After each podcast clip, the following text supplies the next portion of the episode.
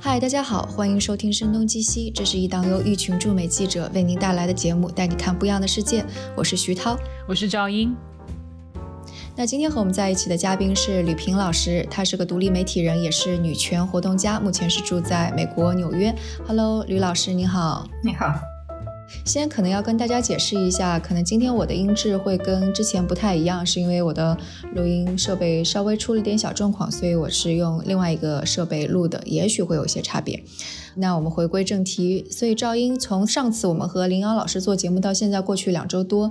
你能不能和大家也更新一下？就可能这段时间又发生了一些什么值得关注的事情？嗯，上回我们说到特朗普的阵营发起了很多的诉讼，去试图推翻这个大选的结果。那确实离上次录制到现在有好几个州重新的点票，呃，但是多个关键的州份都已经认证了拜登获胜的结果。呃，现在的情况是逐步迈向我们之前提到的这个安全港日，就是十二月八号。啊，这天之所以被称为安全港呢，是因为这天所有美国。国大选呃州的这些结果都会得到认证，啊，这些重新点票呀、诉讼挑战，预计都将落下帷幕，啊，就是说过了这一天。各方依然可以就选举发起诉讼，但是法庭很可能就会拒绝审理了。那拜登方面呢？他也已经呃提名了多名重要的幕僚，包括白宫的这个国家安全顾问啊、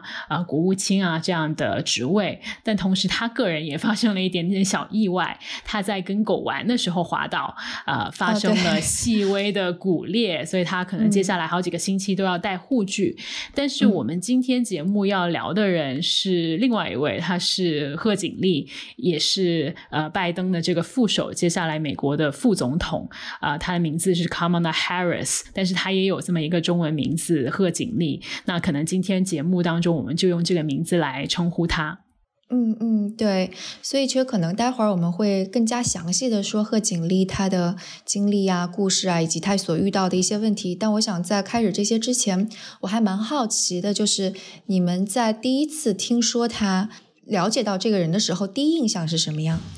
我的第一印象是他野心勃勃，野心勃勃，这不是个贬义词。是通过他的肢体语言，还是他的表情，或者他说的一些什么东西吗？我第一次看到他就是在民主党初选当中，看着他精力充沛，非常活跃。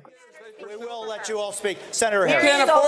Hey guys, you know what? America does not want to witness a food fight. They want to know how we're going to put food on their table. Yes. 另外，他的表现其实很进取，非常的进取。Among Democrats, we have to take it seriously. We have to act swiftly.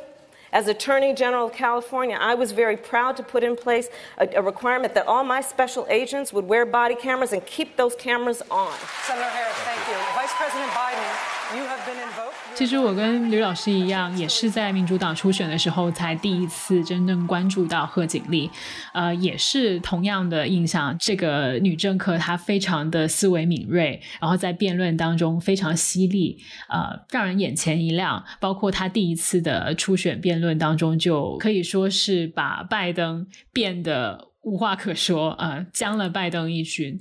呃，当时是非常出彩的。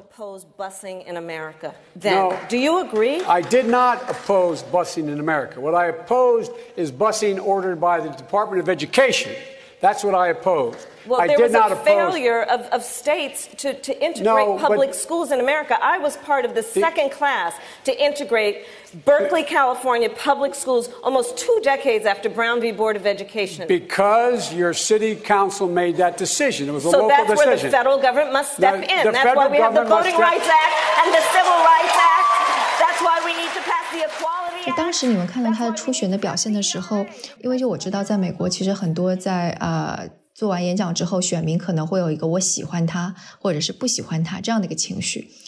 你们的对他的情绪是会有喜欢或者不喜欢，或者只是中立吗？我当时的情绪是还挺佩服的。就作为一位女性，或者是就是作为一位政客吧，她在台上可以说是光芒四射，信心满满。呃，当时我就觉得这一位。才五十多岁的政治人物，在美国的政坛可能算不上是呃年轻，也算不上是年老，就是一位中间的力量。以他的经历，在民主党内也是颇有竞争力的，以及他的这个多元化的族裔的背景，也让他饱受重视。我觉得我当时并没有选边，因为当时就民主党初选里面有好几个很非常优秀的女性啊，有些人可能比她更有这个资历和故事。所以就你就觉得他并不是最出彩的那个，是不是？哎，你这样一说，我有点惭愧，我就想起了那个美国人有有一个词叫什么 “unelectable”，啊，他还有一点 unelectable，就是说他可能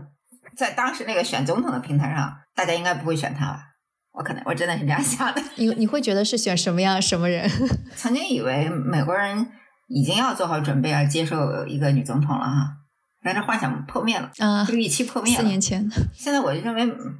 离美国产生一个女总统还非常非常非常遥远。徐涛的这个问题让我想起来一些往事，往事其实也就一年前了，就是在这个民主党初选第一场辩论之前，这场辩论是在迈阿密。我记得当时我好几个同事聚在一块儿吃饭，大家就打一个赌，每个人写两个名字，一个是民主党提名人的名字，另外一个就是提名人的这个竞选搭档的名字，就是来竞猜一年之后谁会、呃胜出这个党内的初选。然后当时我其实是写了贺锦丽的，但是我把他列为一个副总统的提名人，而正总统啊我当时选的是 Buttigieg。就是一位非常年轻的呃，嗯民主党的新兴政客，他还是一个公开的呃同性恋者。然后现在来回想，我当时的判断是，也许美国会也许民主党是准备好了迎接一位公开的同性恋者，但是还没有准备好迎接一位女性的正总统。就是作为一个女性，就连我当时的判断都是这样的。但也可以说，经过了第一场辩论之后，我也许对哈里斯、对贺锦丽更加的刮目相看吧。所以她早期就在这个初选当中落马，还是有一点点意外的。嗯，诶，其实贺锦丽自己在呃去进行 campaign 的时候，有提出了这个 electable 这个问题。我是听到过一个，也也算是他当时竞选的时候的演讲的音频，而且他当时演讲的时候是用一种非常奇怪的声调在说，其实我想让大家看到一个。类似于就是房间中的大象，或者是房间中的驴子，说我要问一个问题：美国人真的是否已经准备好一个女性，而且是少数族裔来当美国的总统了吗？然后下面就是反正有各种应和声。If America is ready for a woman of color to be president of the United States, 就其实他自己是把这个事情给高亮了出来的。就是我觉得，如果当他在这个副总统的这个职位上，你会看到他的所有这些少数女性和少数族裔的标签，其实会变又变成一个加分项。我觉得这很有意思。对，是当然，这是因为拜登的承诺，就是因为他要选一个女性，然后因为 Black Lives Matter 这个运动，大家又都期待他要选一个非洲裔。拜登选了他的话，那我想拜登觉得很清楚，就他的这些身份绝对不是负资产，至少在在作为他的副总统搭档的时候，这挺有意思。那那我们就就还是来说一说贺锦丽其人吧。就是这个人，他为什么我们刚刚说他的背景多元，就是他又是什么样的经历，使得可能刚刚无论是吕老师还是赵英都说他可能在初选的舞台上是非常光芒闪耀的这样的一种风格。如果是剥离所有贺锦丽她身上的这个族裔啊，或者是性别的标签，那她的成长经历可以说是还挺平凡的。嗯，她出生在一个移民的家庭，父母都是知识分子，啊、但是他小时候父母就离异了，啊、她从小是在母亲的抚养之下长大的，他还有一位妹妹，啊、之后他进入了华盛顿的一家很知名的大学 Howard University，这家大学是有很多著名的黑人领袖都是从这里毕业的。然后之后，呃，贺锦丽回到加州开始从政。那他生涯当中很重要的一个职位就是担任旧金山的地方检察长，呃，之后就升任加州的总检察长。那在担任检察官的期间，他其实是被认为是偏帮警察的，呃，很多时候执法是非常严厉的。他曾经公开表态说自己反对死刑，但是他在任检察官的时候，曾经支持处以某一些呃犯罪人畸形。嗯嗯啊，所以可以说他的表现当时是中规中矩吧，在州的检察呃官的这个职位上面，但是在竞逐总统提名的时候，你可以明显看得出来，他的取向又跟左翼走得更近一点。譬如说，他公开去支持免费的大学教育，然后民主党主推的这个绿色新政。Green New Deal，他也是支持的。然后在全民医保上面，啊、他也是更偏向左翼这方面。但正是因为他立场的这个转变，很多人不能够信服，就觉得他是不是就像一个呃，为了讨选民欢心，什么都能做得出来的一个政治人物，就会让一些拜登的支持者对他的核心的价值观产生疑惑，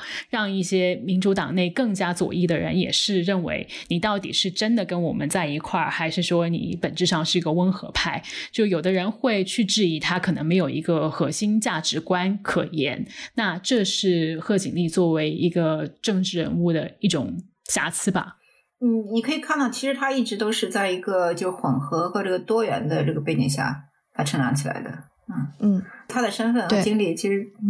嗯，比大多数美国人肯定是要丰富多彩。他曾经在加拿大生活过，生活过一段时间哈。跟着他母亲一起。嗯，这样的经历其实就让人们能够适用于不同的文化。刚才呃，冯长英讲的很有意思，就是说他到底是什么证件，其实不是特别突出哈。呃，就是是一个比比较中庸的人。但你另外一方面，你看他的每一步，其实他都是历史的先行者，这点挺有意思。她是第一个，应该是第一个加州的女检察官。对，是她是美国国会的第二个黑人女议员。你从这点讲，你看她还挺了不起的。在这个女性上升的年代里面，她的每一步都能走在别人之前，所以从这角度，她真的很厉害。呃，可能我们也还没有向听众介绍说她究竟是一个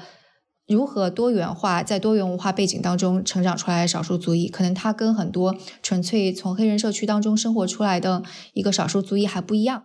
对，可能很多听众都知道了，贺锦丽是美国历史上第一位黑人以及亚裔的副总统，女性的副总统。呃，那她的家庭环境也很特殊，她的父亲是一位牙买加人，母亲是印度人，两个人都是美国的移民。呃，那她的父母亲在贺锦丽七岁的时候离异，呃，贺锦丽是由母亲这一方抚养长大的，所以可以说他小时候是更亲近印度的这个文化背景的、啊。但是我们刚刚也提到了，他在大学的时期上的是华盛顿的一所很著名的黑人大学 Howard University，呃，所以在大学期间，他对自己作为非裔的这个身份认同加深了很多，对他产生了很深远的影响。嗯，刚才你说到一点，就是说他是非裔哈，但他不是呃，他的黑人血统不是来自美国的奴隶的后代，这跟奥巴马的有点像。奥巴马也是黑洲裔，但不是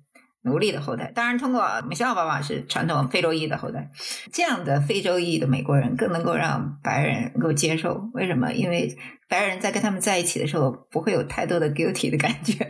啊，但是，但是这这是贺对贺锦丽说这种评价是不是公平？因为贺锦丽的父亲是牙买加人，他们是在牙买加被贩卖到牙买加的非洲裔奴里的后代。所以你会留意到很多英文的报道，在形容贺锦丽的族裔的时候，不会说他是 African American，他会说是 Black American，就是他是黑人的美国人。不是说非裔的美国人，因为牙买加是在加勒比海嘛，但是当然，牙买加的绝大部分的人口都是非洲的黑人，所以你要溯源到最初，他们都是非洲人啊、但是严格上来说，贺锦丽身上的父亲这一方的血是来自于牙买加的，来自于加勒比海，所以他是算是 Black American，呃，严格来说不算是 African American，至少有一些编辑可能会这么认为。当然，这也是就是他的一种或者优势，或者是他的人生经历的塑造，就是说他跟自己的社区是有很紧密的联系。嗯，所以我觉得这个一点可能是很多长期生活在中国的人稍微有点难以理解的，对不对？就是为什么好像他究竟是来自于哪里的黑人，他是不是奴隶的后代，或者他是来自于哪里奴隶的后代？结果大家对他的身份认同会产生这么大的不一样的见解。然后包括我觉得，就我在看他呃的一些演讲和自己的一些阐释的时候。我觉得他对自己的身份认定其实是可能早期是处于一种非常 struggle 的状态，然后包括他在那个布朗大学的时候，对自己的一些思考，也是身份认定，也是一种不断的去 struggle 的状态。其实我我会觉得他的政见是稍微就温和派的那种，其实也跟他的不断反思是有关系的。然后当然可能也许跟他的女性身份也有一些关系。因为你本身你就是个少数族裔的话，如果你的观点再激进，你会被这个社会无情的抛弃，你根本没有机会。但在 Black Lives Matter 当中，感觉好像 Black Lives Matter 就是那是搞社会运动，你就无法搞政治，你明白我的意思吗啊？呃，社会运动跟政治，对。对，就社会运动本身就是很边缘的，用激进来作为自己的一个这种加分项，那那那个是白人的特权。另外就是他们对自己的身份的这个把握，其实也要非常的有分寸和微妙。嗯，有一期播客里面，我们聊到这个总统辩论的时候，我就提到过。呃，在贺锦丽的这个副总统辩论当中，他显得没有那么锋芒毕露了。就刚刚吕平老师跟我都提到，他在初选辩论当中的表现是非常出色的。但是在副总统辩论当中，我留意到他是尝试去收起来这些锋芒，不要那么的咄咄逼人。因为在美国的政坛，女性的政治人物，特别是黑人的女性，在台上辩论的时候，如果显得太呃攻击对手。往往会被认为是愤怒、情绪化、非常凶恶，所以他的团队也很清楚这种刻板印象，甚至说去呃建议贺锦丽要比以往收敛、含蓄啊，尤其是他当时。对阵的对手是彭斯，是一位白人男性，又是非常温和的，说话非常缓慢的那种形象啊，所以贺锦丽显然是没有那么直接的攻击对方。譬如说，在彭斯打断他的时候，他只是说：“啊，副总统先生，我正在说话，I'm speaking。”这样来以间接的方式来抢回这个话语权。He said he's going to repeal the Trump tax cuts. Mr. Vice President, I'm speaking. Well, I'm speaking. Be important if you said the truth. 啊，但是同时也有很多人，呃，支持川普的人会认为贺锦丽还是表情太多了，嬉皮笑脸，显得不庄重啊，好像是在取笑对手一样。但同时，在民主党这边就有很多支持者马上就发过去。特朗普之前的表情包，你看特朗普做这么多表情，呃，笑那么多，但你不会说他。当一位女性政客去呃做出各种表情的时候，就会被指责是嬉皮笑脸，是不庄重。嗯嗯，所以其实就是大家对于是男性政客还是女性政客有一个双重标准。对，这是一点，在本身在政治极化的这个环境下，哈，一方的支持者对另另外一方的呃候选人的。这个攻击性的这个评判，很多都是集中在跟他们的政见毫无关系的方面。极极化政治的这个环境下，一方对另外一方的候选人的攻击就会越发的这个肤浅。就在这个前提下，传统上人们就更关心女性的这个外表和这个举止。所以贺锦丽她呃这一路走来，或者是最近这段阶段，她受到最多的攻击或者最糟糕的攻击是来自于哪方面的？我想，呃，他的一个硬伤就是他的这个呃职业生涯的早期的时候，呃，因为有一段跟当时的地方上有影响力的黑人政治家，呃，威利布朗的一段关系。啊，对，给不知道的听众可能稍微解释一下，就应该是在一九九零年代的时候，当时贺锦丽还非常的年轻，但是她成为了加州那边刚刚吕平老师说的一个政治人物的女朋友。后来这段关系就会被描述成为一个包养情妇的这种关系。当时贺锦丽在开始从政的时候，这段经历其实就有已经有被受过攻击了，所以时隔多年之后，这段经历又被拿出来攻击他，认为他是因为通过这种不正当的关系，政治生涯才这么顺利的。对这段关系被。呃，冠以很多的关键词，像小三，因为当时贺锦丽的这个约会的对象，这位男性的政治人物 Willie Brown，他是已婚的状态。但是值得一提的是，他当时已经跟他的妻子分居了十年以上了。啊，那在美国，其实因为离婚很多时候很麻烦，或者是。呃，要付出很大的成本。有很多人可能不会正式的离婚，但是会跟自己的伴侣分居，然后各自有新的伴侣。那在这个情况之下，贺锦丽的确是跟一个已婚的男性约会，但是这段关系在当时也是公开的，而且这个男性跟他的妻子已经分居多时。就是你不可否认的，就是说，呃，贺锦丽是是他这个职业生涯早期是这个伴侣关系的这个受益者。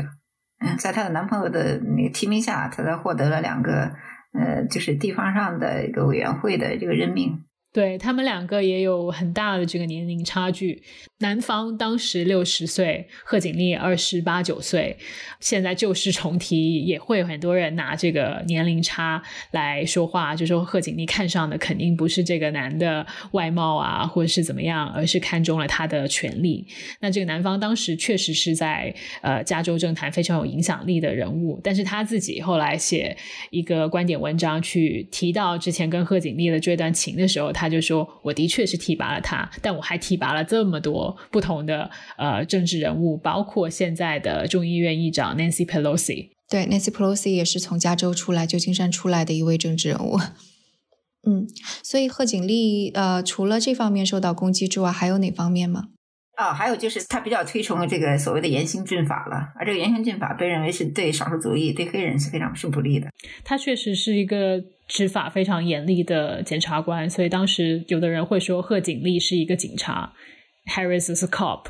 意思就是说在警察跟很多时候是黑人民众的冲突当中，他是站在警察那一方的。就他当时那种强权的检察官的角色是深入民心的。我在观察中文的这个微信舆论圈里面，我看到很多关于贺锦丽的文章，往往会。加粗加量几个词，就刚刚说的小三啊、情妇啊、呃靠男人上位啊这些，以及她父母离异，包括他的印度人的身份，都会被莫名的加粗。这可能在中文圈子里面，有时候对印度人是有一种莫名的，就是歧视或者是恶感的啊。包括在美国主流的这个舆论环境当中，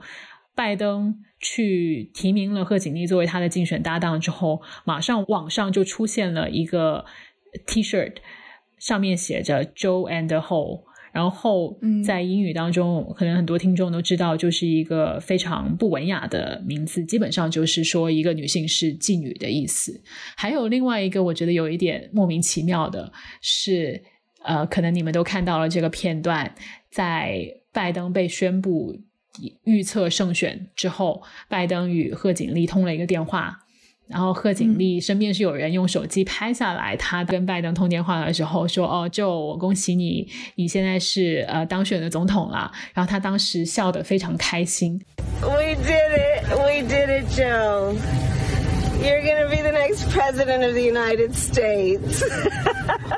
那认识贺锦丽的人就会说：“哦，这个是她的招牌笑容。”然后很多的她的支持者看到这个笑容，听到这个笑声，也觉得特别为他们开心。但是我当时一听到那个声音，我就知道，哎呀，这个在他的反对者耳中肯定特别的刺耳，会觉得这是一个阴谋得逞之后非常得意洋洋的笑容。嗯，因为女性的笑声会更加的高亮，在公众的视野当中，可能很少会看到。这样表现的女性公众人物，就是是特别爽朗，或者是特别没有忌惮的去表现出来自己的一个情绪的。尤其是她这种年纪的女性政客当中，我见的比较少。非常有意思，我的我的回想就是我们在白宫见到的女性，确实其实她们的身体语言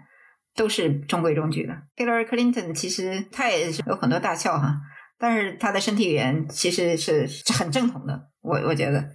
现在这第一夫人几乎是木乃伊哈，永远都是平行移动状态。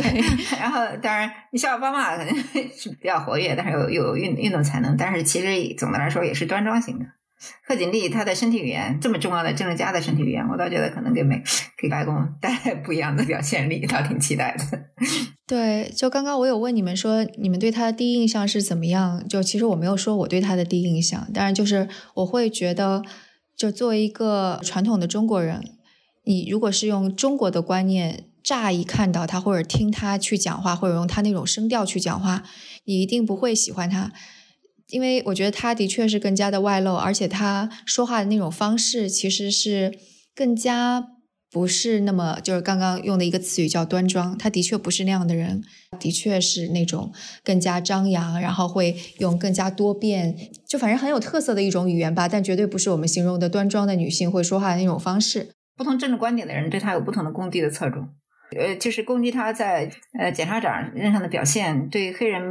不友好的这些人，是属于这个民主党当中的呃进步派。然后，当然，就从右翼的人看，有有另外一个可攻击的点。当然，你也可以说这是政治家难免的宿命，就是不同政治派观点的人在这同一个人身上会找到不同的攻击的的着力点。对，必须他他必须在是多方的夹攻夹攻之下就往前走。对，这这也是我想到的。就作为一个政治家，你必不可少会受到攻击，所以就是女性的身份在这上面是显得更为明显，是被加重了，还是其实这是一个正常的？就你作为一个政治家，你你必须接受的宿命。我觉得作为女性，她们的过往约会的经历或者是婚姻的经历会更加受审视吧。譬如说，希拉里当年也被说，啊，她是为了上位，呃，才嫁给克林顿，或者是因为嫁给了克林顿才有她现在的地位。那贺锦丽的这个小三传说，其实也是有种这种意思。就你看，她也是另外一种邓文迪，她也是靠当初睡了这个男人才上位的。就她的反对者会是这么看的。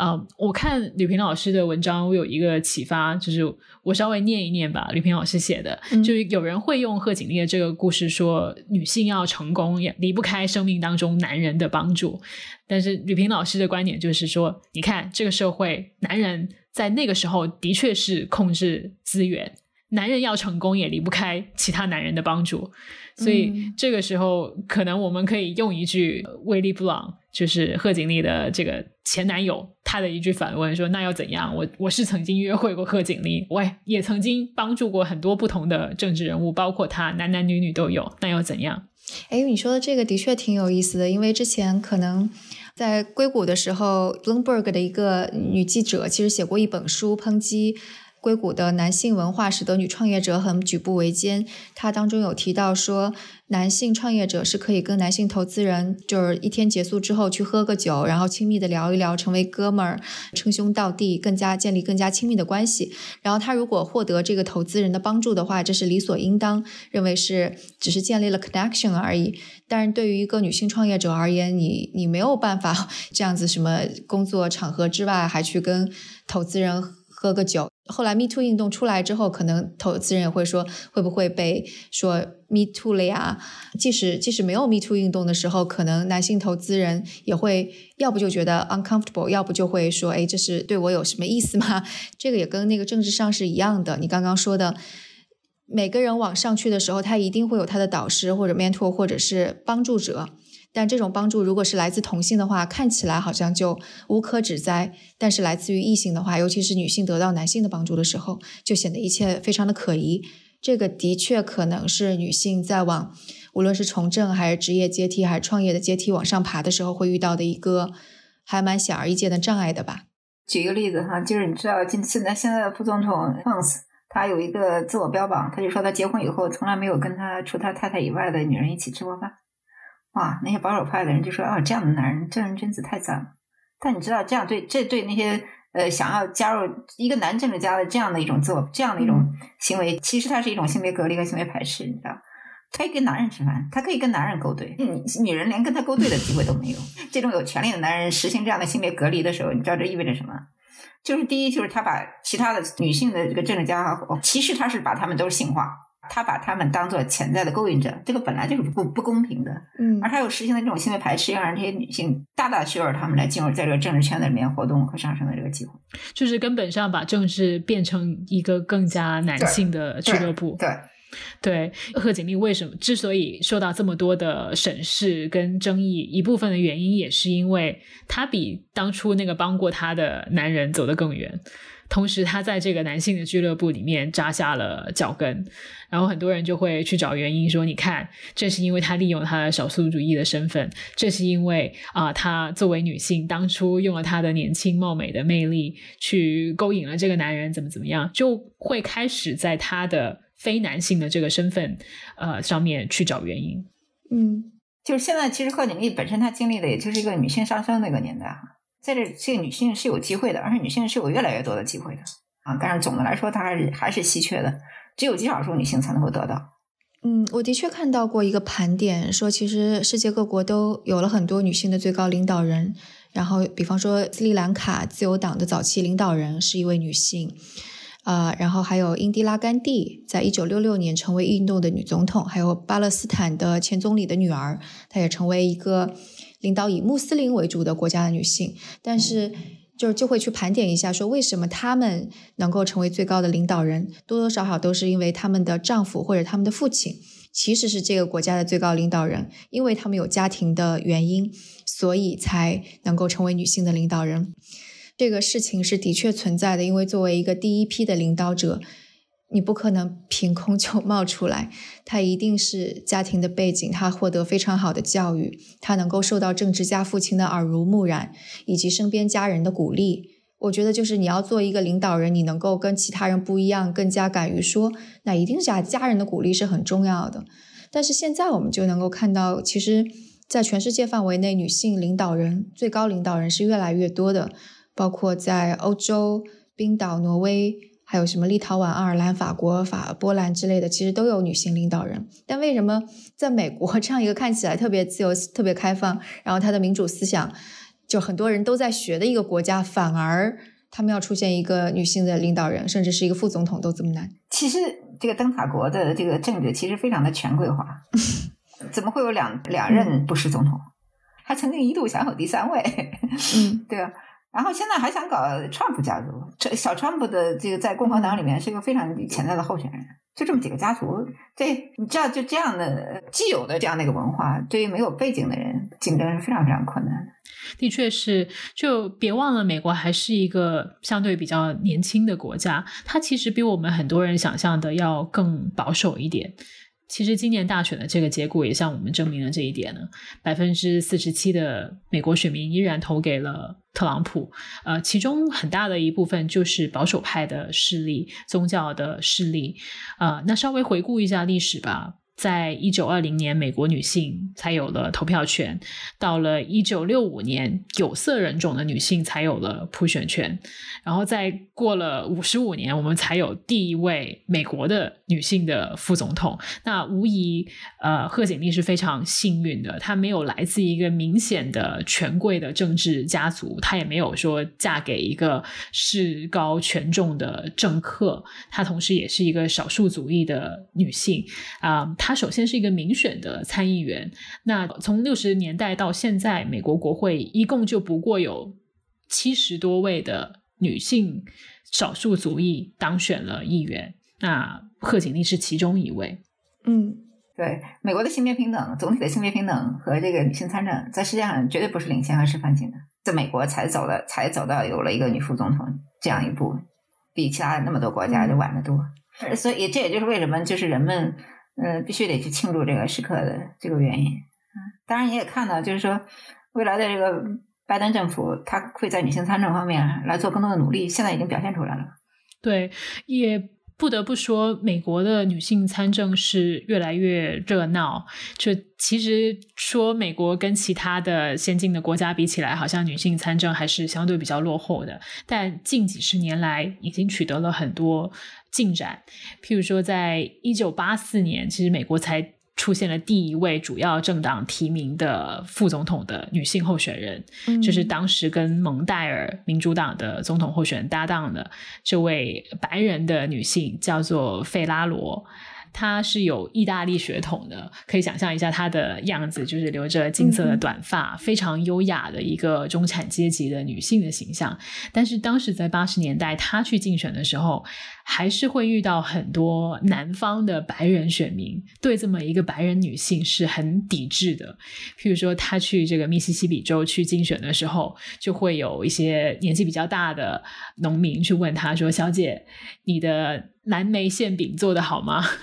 就他们会认为，哎，你为什么会在竞选？你应该是在家里做呃家事才对。然后当时《时代周刊》还做了这么一个调查，就发现很多的选民认为。这个女性的副总统候选人费拉罗对她的竞选搭档的伤害是多过于帮助的，甚至有一些女性选民自己都说：“哦，我思想开放，但是我不认为女性应该在华盛顿有话事权。”嗯嗯嗯。然后再看，呃，希拉里在。零八年的时候，已经去竞选民主党这个总统提名人的位置了。当然，他虽然当时是大热，但是遇到了奥巴马，被奥巴马击败了。我最近在读一本关于当年竞选的书，我就发现，其实他们两个在党内的初选辩论当中犯过类似的错误，但是当一个错误是希拉里犯的时候，大家的反弹会非常大，媒体会围攻他，就是因为他被认为是当时最有资历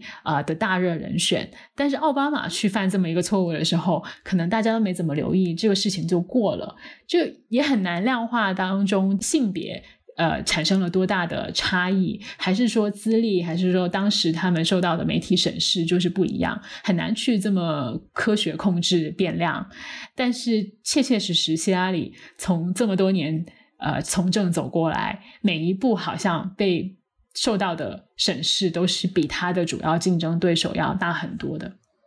嗯嗯，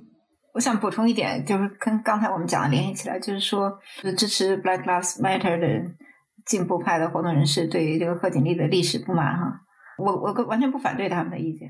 但是我我可能不会把我的这个理想主义放在这个选举政治上，选举政治选上的人绝对不会是一个理想主义者眼里这个没有瑕疵的人。对，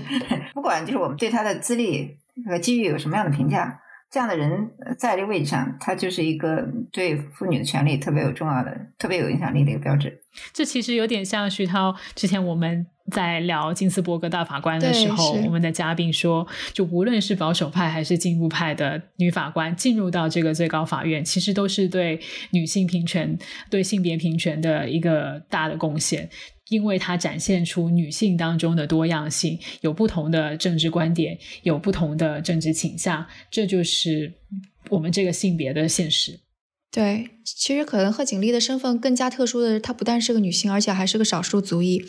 它代表了不同的，就来自于黑人的这一边，也代表了我们说大一点南亚亚洲的这一边。然后当时我是在朋友圈里边看到了有一个在硅谷的朋友，他说你可以不喜欢贺锦丽，你可以不喜欢民主党，但是他给了人们的一种希望，就是一个移民。移民的后代最终有一天也是可以做到那个美国的副总统甚至总统的。然后我觉得就是这一点的确特别对，就是它起到了某种那个 role model，就一个榜样的力量。它代表了一种可能性，就无论你是来自于哪里，不管你族裔如何，不管你性别如何，你都是可以想象一个最高的位置，你去做是可以做到的。我觉得这一点很重要。他意识到了，而他也承担了女性榜样的责这种责任。所以你看到他在这个胜选的时候发表的讲演，他非常清楚。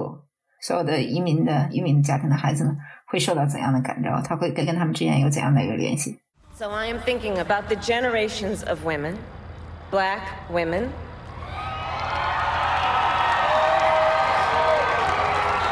Asian, white, Latina, Native American women who fought and sacrificed so much for equality and liberty and justice for all. While I may be the first woman in this office, I will not be the last. 其实我觉得他妈妈真的很了不起。虽然他妈妈可能在印度也是一个种姓比较高的，算是一个精英家庭出来的，但我觉得在一九五零年代、六零年代的时候，作为一个女孩子，而且还是印度那种地方，能够跑到美国来，谁都不认识，攻读应该是营养学跟内分泌学的学位，一直做到博士，成为一个科学家，并且参加民权运动，还告诉自己的女儿说：“呃，你会做很多，就是第一个去做的事情，你永远。”不能成为那个 last one，我就觉得作为一个女孩子能够有这样一个妈妈的算是启蒙，我觉得是很棒的一件事儿。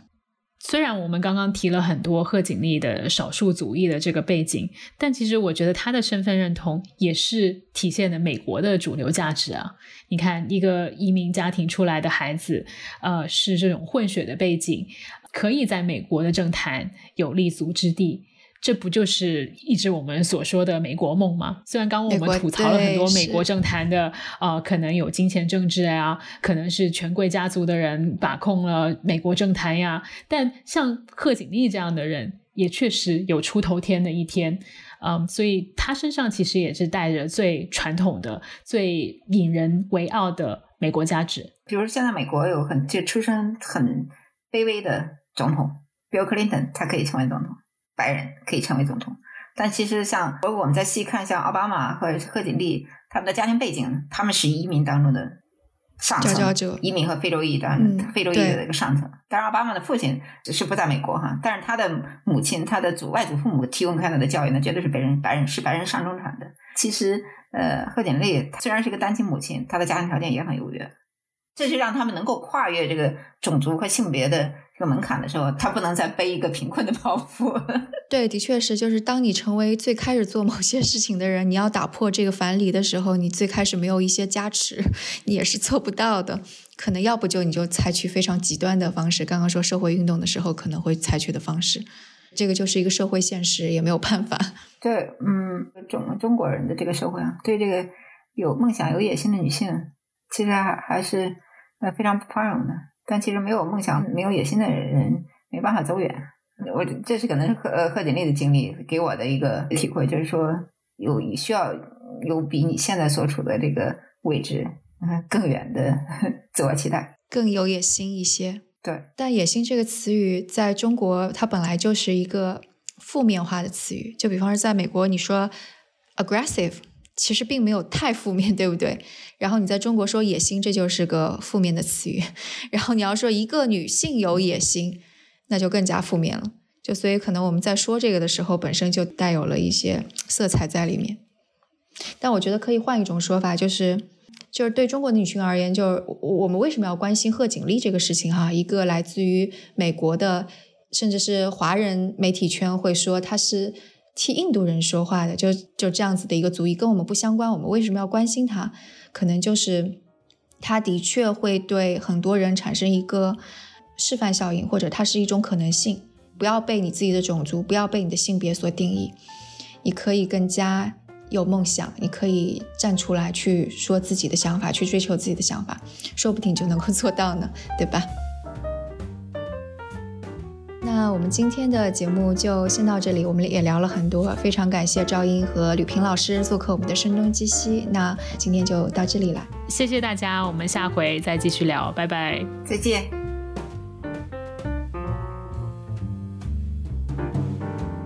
那关于这期节目，大家有什么想法，都可以给我们留言，或者写邮件，或者在 Telegram 群中